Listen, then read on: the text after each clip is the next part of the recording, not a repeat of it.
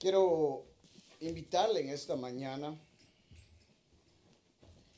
a meditar conmigo y a abrir su Biblia. El libro de Filipenses. Filipenses capítulo 2. Yo no sé si usted se ha dado cuenta cómo a través de los años, a través del tiempo, la celebración de lo que es en realidad la Navidad ha cambiado. Creo que no es ni siquiera necesario decir cómo se ha comercializado. Todo. Ahora es comercio. Todo en cuanto a Navidad es comercio. Pero creo que en realidad hemos perdido el significado verdadero de este evento que celebramos, que conmemoramos en este día. En realidad no sabemos qué día Jesucristo nació. Nadie lo sabe. Al menos nadie que esté vivo hoy en día. Creemos que pudo haber sido aproximadamente entre junio y septiembre, de acuerdo a, eh, a lo que tenemos escrito en los evangelios pero muy probable que no fue en diciembre. Y entonces, ¿por qué celebramos su nacimiento en diciembre? Bueno, porque esa es una tradición que surgió en la iglesia muchos años antes, en los años más o menos en los 1200, 1300, cuando la iglesia empezó a celebrar eh, la Navidad en el 25 de diciembre. Y no voy a entrar en detalles en cuanto a cómo esa celebración surgió, porque ya lo hemos hecho. En vez, en este día quiero meditar en la Navidad más que un simple nacimiento. Porque déjeme decirle que el mundo entero ha minimizado, se dice minimizado, lo hemos hecho inferior, lo hemos hecho más pequeño de lo que de verdad es. Y usted podrá ver natividades por todos lados, de nacimientos, ¿verdad? Con supuestamente María, José y un bebé que representa a Jesús. A eso hemos minimizado este evento tan grande. No me malinterprete. No tengo nada en contra de los, de, de los nacimientos y si usted tiene un nacimiento en su casa, pues bueno, ya eso es cosa suya, ¿verdad?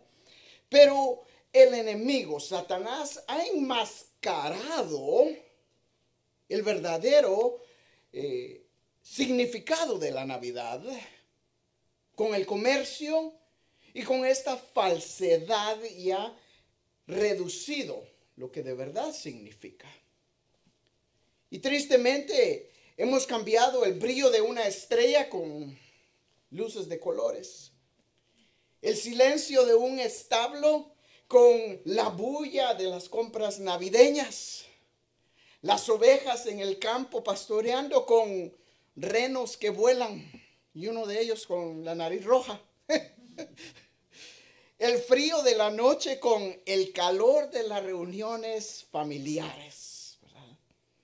Y mucha gente lo cree que ese es el propósito de la Navidad, de estar con la familia, las reuniones familiares las comidas, la celebración. No me malinterprete, no hay nada de malo con eso. Pero si usted ha celebrado la Navidad por varios años, usted sabrá que muchos años atrás la gente iba a la iglesia dos días al año. la Navidad y la Semana Santa. Y las iglesias estaban llenas. ¿Dónde está la gente ahora? Porque otra vez, vuelvo a repetir, el enemigo ha, enmascarado esto, ¿verdad? Y le ha, metido en la mente que este es el tiempo de pasar con familia. Nada de mal, claro. Aprovechémoslo para pasar con la familia. Pero el evento principal, no debemos de olvidarlo ni minimalizarlo. Y hemos cambiado a un bebé que vino, nació de una mujer específicamente para dar su vida por la humanidad, ha sido cambiado por una figura de un gordito que va alrededor del mundo entregando regalos a todos los niños. Un tal Santo Claus. Bueno, sabemos que esos son cuentos de niños, pero no es lo que la palabra de Dios nos enseña. Y no quiero enfocarme en el nacimiento de Jesús, quiero enfocarme en el precio, en el costo que esto tuvo para nuestro Señor Jesús. Cuando usted da un regalo, un obsequio, usted paga un precio por ese regalo o no. La persona que lo recibe, que lo acepta, quizás no sabe el verdadero costo de ese obsequio. Y a Jesús le costó el haber venido y nacer de una mujer. Y a veces se nos olvida este costo, este precio tan grande. Y Pablo nos habla un poquito en cuanto a ese costo de la Navidad. Y en el capítulo 2 de Filipenses, Pablo nos está exhortando a tener una misma mente como la mente que tiene Cristo. Y en el versículo 5 nos dice, haya pues en vosotros este sentir que hubo también en Cristo Jesús. El sentir que hubo en Jesús de venir y nacer, dar su vida por la humanidad. Dice Pablo, haya en ustedes este sentir. Entiendan lo que Jesús quería cuando Él vino a nacer de una mujer.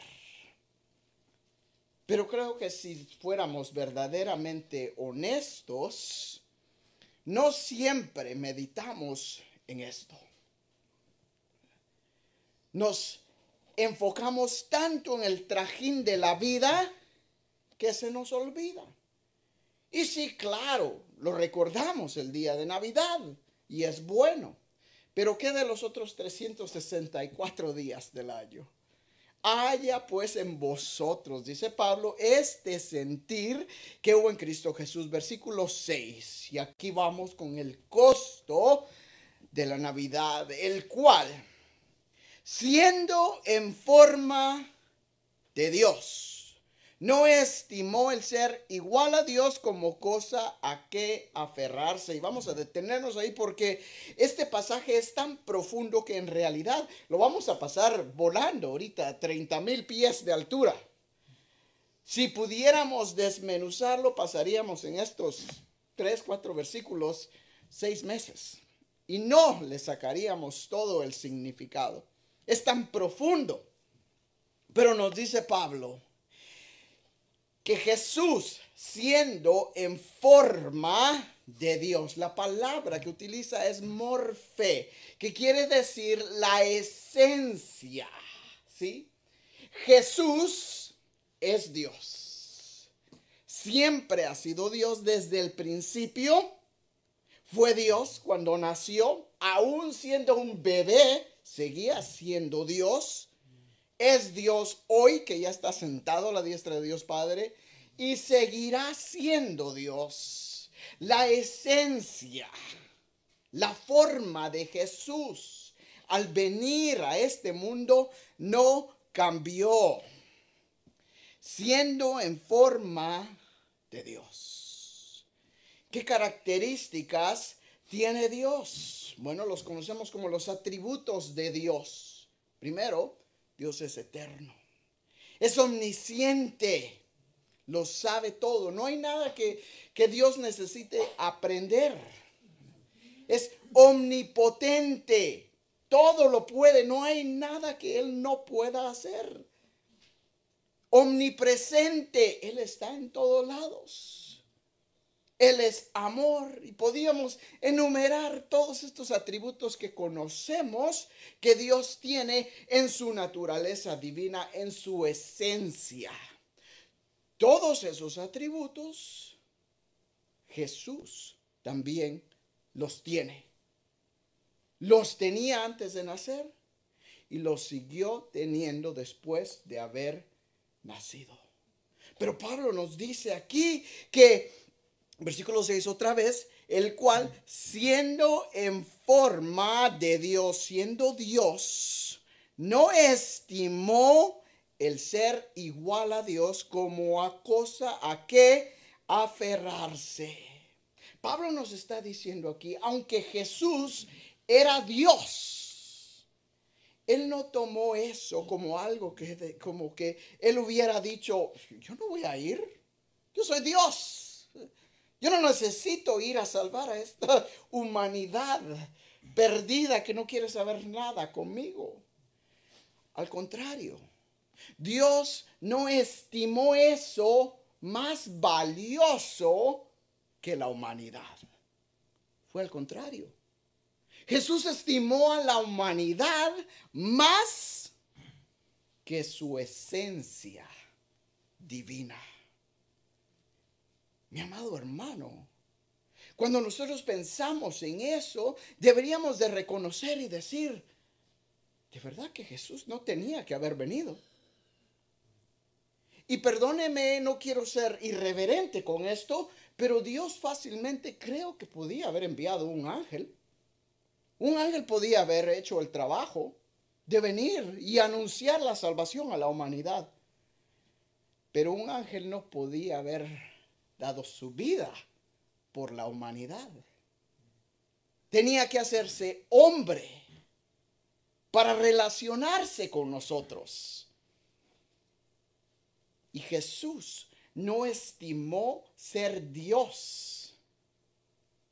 Y nos sigue diciendo la palabra en el versículo 6 ah, como cosa a que aferrarse, sino que se despojó, versículo 7, de sí mismo, tomando forma de siervo, hecho semejante a los hombres. Ahora aquí en esta palabra que versículo 7 nos dice que se despojó es lo que conocemos como la quinosis, la, doctrina de la quinosis. Si usted ha escuchado hablar de eso, ¿qué es quinosis? Quiere decir vaciarse, vaciarse o invalidar. Quiere decir que Jesús se vació a sí mismo. Pero ¿qué es eso? ¿Qué significa eso? Para nosotros no entendemos qué es eso. En primer lugar, creemos que hay muchos que cometen un error en pensar que Jesús dejó su divinidad. Jamás. Jesús nunca dejó su divinidad. Entonces, ¿de qué se vació? ¿Qué fue lo que él invalidó al venir a esta tierra? Vaya conmigo, no pierda su, su, pasaje ahí de Filipenses, a, Luke, perdón, a Juan capítulo 17. Juan capítulo 17 encontramos a Jesús orando. Y nos dice el versículo 1, estas cosas habló Jesús y levantando los ojos al cielo dijo, Padre, la hora ha llegado. Glorifica a tu Hijo para que tú para que también tu Hijo te glorifique a ti. Como le has dado potestad sobre toda carne para que dé vida eterna a todos los que le diste y esta es la vida eterna, que te conozcan a ti, el único Dios verdadero, y a Jesucristo a quien has enviado.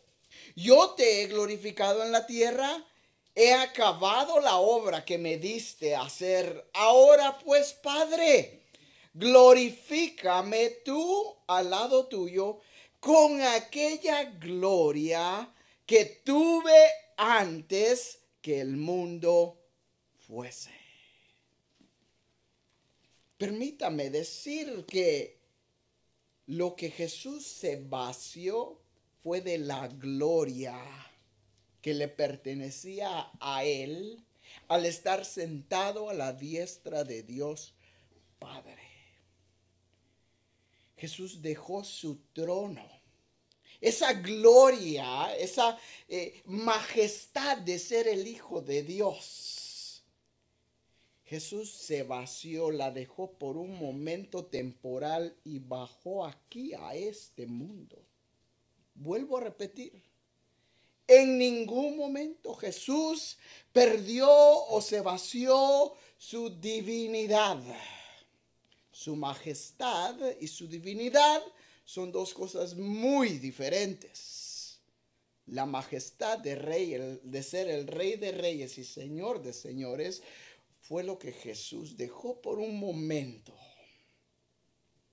No estimó ser a Dios, sino que se despojó.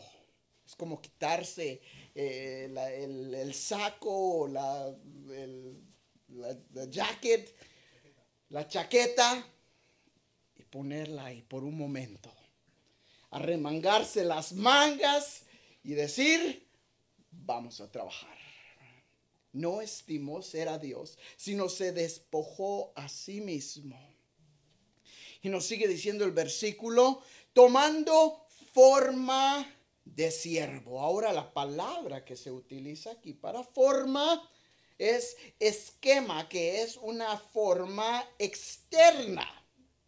Entonces, el primer versículo 6 nos dice que siendo en forma de Dios, morfe la esencia de Dios, no cambió. Pero la esquema, la forma de siervo, cambió externamente. Jesucristo no perdió su divinidad, pero sí añadió a su divinidad humanidad. ¿Sí me comprende? Porque eso está un poquito difícil. Siempre ha sido Dios, siempre será Dios, pero no siempre ha sido hombre. Fue hombre en el momento que nació y seguirá teniendo esa humanidad con Él por el resto de la eternidad. Tomando forma de siervo, la palabra siervo es dulos, una persona que se dedica al servicio de otra persona, literalmente un esclavo, un esclavo que no tiene voluntad propia un esclavo que sirve a su dueño, a su amo y a los que están alrededor suyos. Cuando Jesús le lavaba los pies a los discípulos en, en el libro de Juan, Jesús mismo dijo, yo hago esto para ejemplo de ustedes. Yo no vine a que me sirvieran. Porque a veces pensamos y decimos, Jesús, ¿quién no hubiera querido servir a Jesús? ¿Y sabe usted que Jesús no nos hubiera permitido servirle? Jesús hubiera dicho, no, no, no, no, no. Yo estoy aquí para servirles a ustedes. Jesús mismo dijo, yo he venido para cumplir la voluntad de mi Padre. En Juan 6:38 él dijo, porque yo no he bajado del cielo para hacer mi propia voluntad, sino para hacer la voluntad de mi Padre que me ha enviado. Jesús no traía un plan de ataque, como podemos decir, ¿verdad? Jesús no se sentó un día y dijo, bueno, ¿cómo vamos a hacer esto? ¿verdad? ¿Cómo vamos a salvar a esta humanidad? No. Jesús venía entendiendo que tenía que hacerse hombre y tenía que sufrir y dar su vida en la cruz del Calvario. ¿Usted cree que Jesús quería morir en esa cruz? No. Él mismo oró en Getsemaní y le pidió al Padre, dijo, Padre, si es posible que pase de mí esta copa, pero no se haga mi voluntad, sino la tuya. En ese momento Jesús estaba diciendo, Padre, si hay alguna otra manera, pero que no sea lo que yo quiera, sino lo que tú quieras para esta humanidad. Ese siervo el momento que tomó forma de siervo, Jesús se convirtió en un esclavo, no solo haciendo la voluntad de su Padre, sino al servicio de la humanidad entera. Y sigue diciendo el pasaje,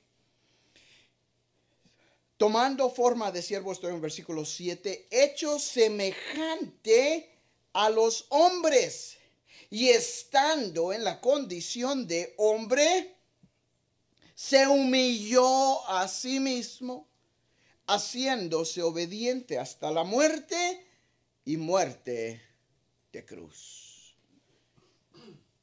Cuando Jesús vino a este mundo, tomó la semejanza, quiere decir la figura o la representación del hombre que Dios quería en el huerto de Edén. Y si me permite decir, me atrevo a decirlo, que la humanidad de Jesús era igual o similar a la de Adán antes que Adán pecara.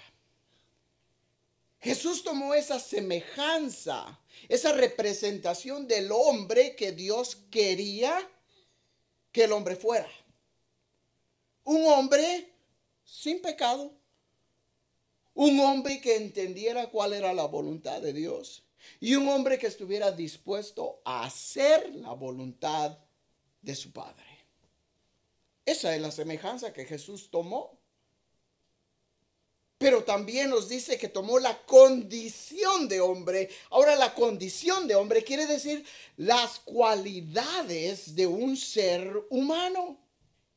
¿Y cuáles son las cualidades de un ser humano?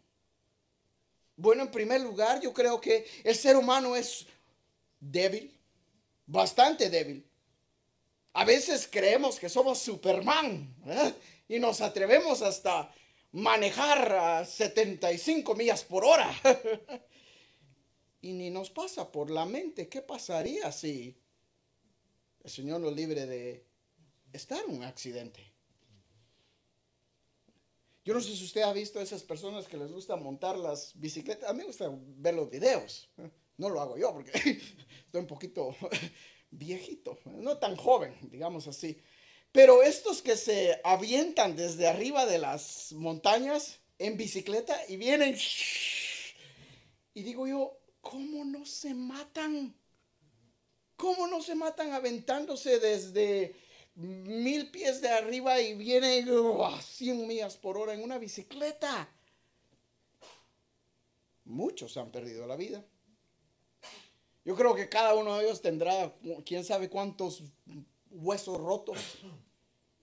Y a cada rato andamos inventando maneras de golpearnos a nosotros mismos. Todos los deportes que ahí estamos, las chivas, las águilas, quien sea, el fútbol americano, el béisbol, el básquetbol. No hay ningún deporte que sea beneficioso para el hombre aunque nos guste, aunque pareciera algo bueno, pero en realidad nos demuestra qué tan débiles somos. El hombre o el ser humano tiene hambre. Jesús pasó hambre. El ser humano tiene sed. Jesús tuvo sed. El ser humano se cansa. Jesús se cansó. En una ocasión se quedó dormido en la barca. ¿Qué tan cansado estaba Jesús? ¿Ha estado usted en un barco? No es fácil dormir. Más cuando las olas están recias. Y en esa tormenta Jesús estaba tan dormido que los discípulos lo tuvieron que esperar. Jesús, ¿no te da temor que vamos a perecer? Estaba tan cansado. El ser humano se enoja. Jesús se enojó. Al entrar al templo y ver los cambistas y todo esto que estaba pasando, este negocio en el templo, y volteó las mesas y dijo, mi casa es casa de oración. ¿Sí? Se enojó Jesús. Jesús se entristeció. Al ver la muerte de Lázaro y ver la gente llorando, dice que Jesús lloró. Jesús sintió dolor cuando le clavaron los, las manos y los pies. ¿Usted cree que Jesús no le dolió? Cada latigazo, por supuesto que le dolió. Jesús se angustió. En el huerto de Getsemaní nos dice la palabra que su sangre eran como, su, su sudor eran como gotas de sangre de la angustia que estaba pasando Jesús. El ser humano siente vergüenza.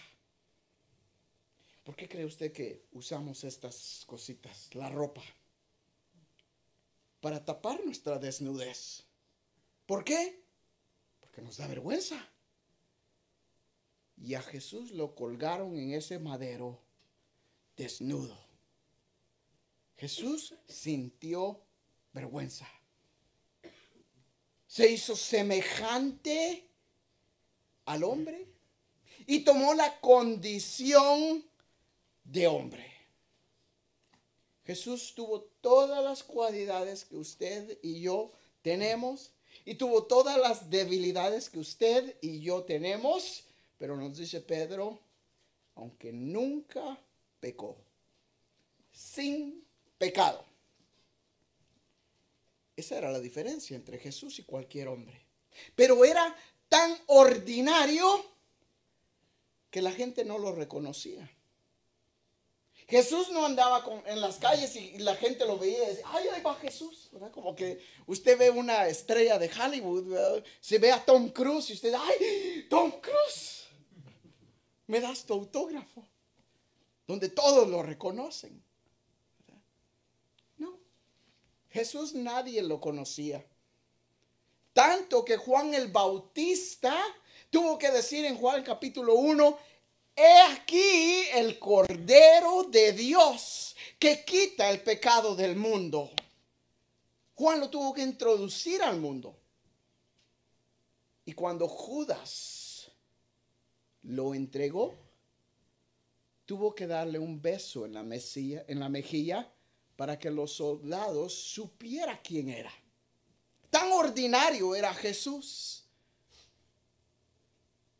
Un hombre 100%, pero aún Dios 100%. Eso es algo que nos cuesta comprender pero que debemos de meditar y debemos de saber para entender el precio que Él pagó en venir y hacerse hombre. Y sigue diciendo el versículo 8, y estando en la condición de hombre, se humilló a sí mismo, haciéndose obediente hasta la muerte y muerte de cruz.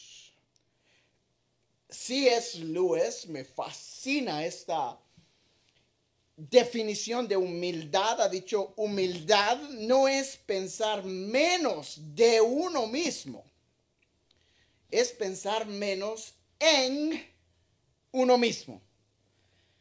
Porque a veces pensamos que humildad es, ay, no, yo no, yo no, yo no puedo, yo no me lo merezco, yo no valgo nada.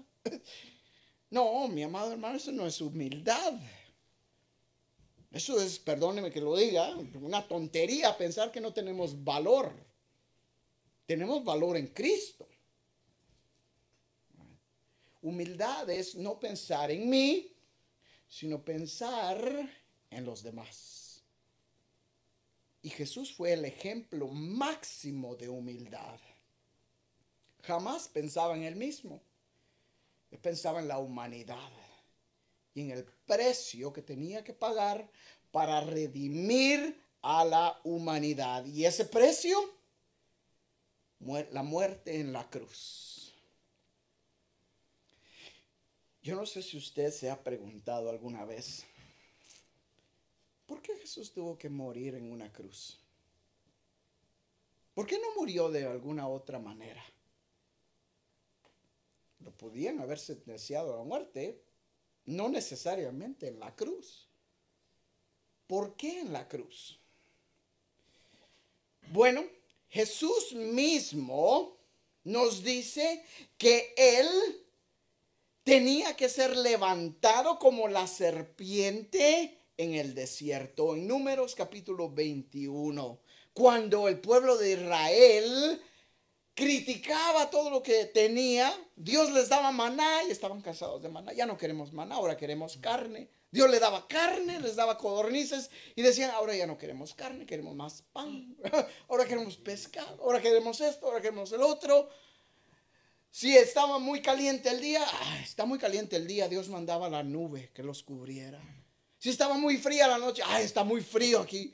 Dios mandaba la, nube de, fuego, la columna de fuego, que los guiaba de noche. Por todo se quejaban. Llegó el momento donde Dios dijo, ya no más. Y envió estas serpientes que los mordieran. Números capítulo 21, léalo después. Y Moisés erigió esta serpiente sobre un asta. Y Jesús nos dice en el libro de Juan que él debería ser levantado como la serpiente en el desierto, hablando proféticamente de su muerte en la cruz. Ahora, si me permite decir esto, la crucifixión era necesaria. Ninguna muerte era tan dolorosa, tan vergonzosa como la crucifixión. Alguien dijo que la persona que era crucificado moría mil veces. Mil veces moría en la cruz. Hablando del dolor, de la agonía que estos presos pasaban. Ahora la crucifixión era guardada para los peores criminales. Entonces, ¿por qué era necesaria para Jesús? permítame decir que ninguna otra forma de morir hubiera tenido el impacto que la cruz tiene. Cuando la persona piensa en que el Hijo de Dios, sin pecado, fue colgado en una cruz sin merecerlo. Por pagar un precio que yo merecía. Eso quebranta nuestros corazones y nos hace ver y nos hace pensar en el amor que Dios tiene por la humanidad. La crucifixión era necesaria por el impacto que causaría en la humanidad entera. Un sacrificio público, aún siendo inocente. Y sigue diciendo el versículo 9, por lo cual Dios también le exaltó hasta lo sumo y le dio un nombre que es sobre todo nombre, para que en el nombre de Jesús se doble toda rodilla de los que están en los cielos y en la tierra y debajo de la tierra, y toda lengua confiese que Jesucristo es el Señor para gloria de Dios Porque Jesús no estimó ser Dios, sino que se humilló, se despojó, se vació a sí mismo, se humilló, se hizo hombre, se hizo obediente hasta llegar a la cruz. Dios Padre lo exaltó, le dio la gloria que se merecía después de haber obedecido y le dio un nombre que es sobre todo nombre. No es el nombre Jesús, como muchos piensan. Porque yo estoy seguro que usted conoce a más de una persona que se llama Jesús. Hasta Chuy les decimos, Chuy. No es Jesús. Entonces, ¿cuál es el nombre? Que es sobre todo nombre. Aquí mismo nos dice. el nombre de el Señor. El Señor, el dueño, el maestro, el rey de reyes, Señor con mayúscula, es un título, es un nombre, para que en el nombre del Señor el mundo entero reconozca que Jesucristo, Jesús, ese bebé que vino y murió por la humanidad, es ese Señor. El bebé llegó a ser el Señor. Después de haber dado su vida. Y llegará el momento donde la humanidad entera doble la rodilla y reconozca que no hay Santa Claus, que no hay Mohammed, que no hay la Virgen María, que no hay el Chapulín Colorado, que no hay ninguna otra persona en este mundo que se merezca la gloria que le pertenece a nuestro Señor y Salvador Jesucristo. Ese es el nombre que Dios le ha dado. Y ante ese nombre se doblará toda rodilla. Escúcheme bien, nosotros doblamos nuestras rodillas porque lo reconocemos como ese Señor. Pero la persona que no quiere reconocer el señorío de Jesucristo, está bien, no lo tiene que reconocer. Ahora, por ahora. Pero llegará el día que lo reconozca. Y no tendrá otra opción más que postrarse delante de él y declarar que Jesús es el Señor.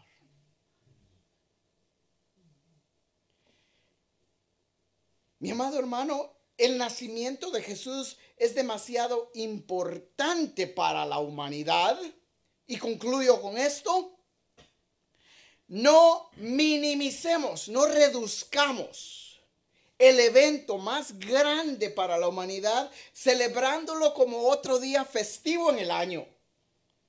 Démosle la gloria y la honra que Él se merece como Dios y Señor de todo lo que existe. Ese es el costo de la Navidad. No es simplemente otro nacimiento. No es un holiday. No es otro día que no trabajamos. No es una oportunidad para celebrar con la familia. No es todo lo que usted quiera. Es reconocer que Jesús es el Señor. Y después que reconozca todo eso, entonces vaya y celebre, pero no sin antes haberlo reconocido como lo que verdaderamente es. Señor Jesús, te alabamos y te bendecimos por todo lo que tú eres. Entendemos que tú eres el Señor de señores, Rey de reyes. Ante ti toda rodilla se doblará y confesará que tú eres el Señor para gloria de Dios Padre. Y Señor, en esta tarde te alabamos porque nosotros te hemos conocido. Y queremos glorificarte y exaltarte por ese sacrificio que tú hiciste. Al venir a este mundo a nacer de una mujer, a hacerte un bebé a vivir una humanidad como cualquier hombre y entregar tu vida en la cruz del Calvario para que nosotros pudiéramos ser salvos. Qué privilegio poder pensar en esto. Te agradecemos por esta Navidad, por este año en que podemos celebrar juntos con nuestros hermanos y poder meditar en lo bueno que tú has sido. Gracias por esta mañana. Síguenos bendiciendo. Ponemos el resto de nuestros días en tus manos. Y oramos por nuestros hermanos que no están aquí en esta mañana. Bendícelos donde quiera que estén. Sé tú con ellos. Y continúa obrando en nuestras vidas. Lo pedimos todo en el nombre de tu Hijo Jesús. Amén.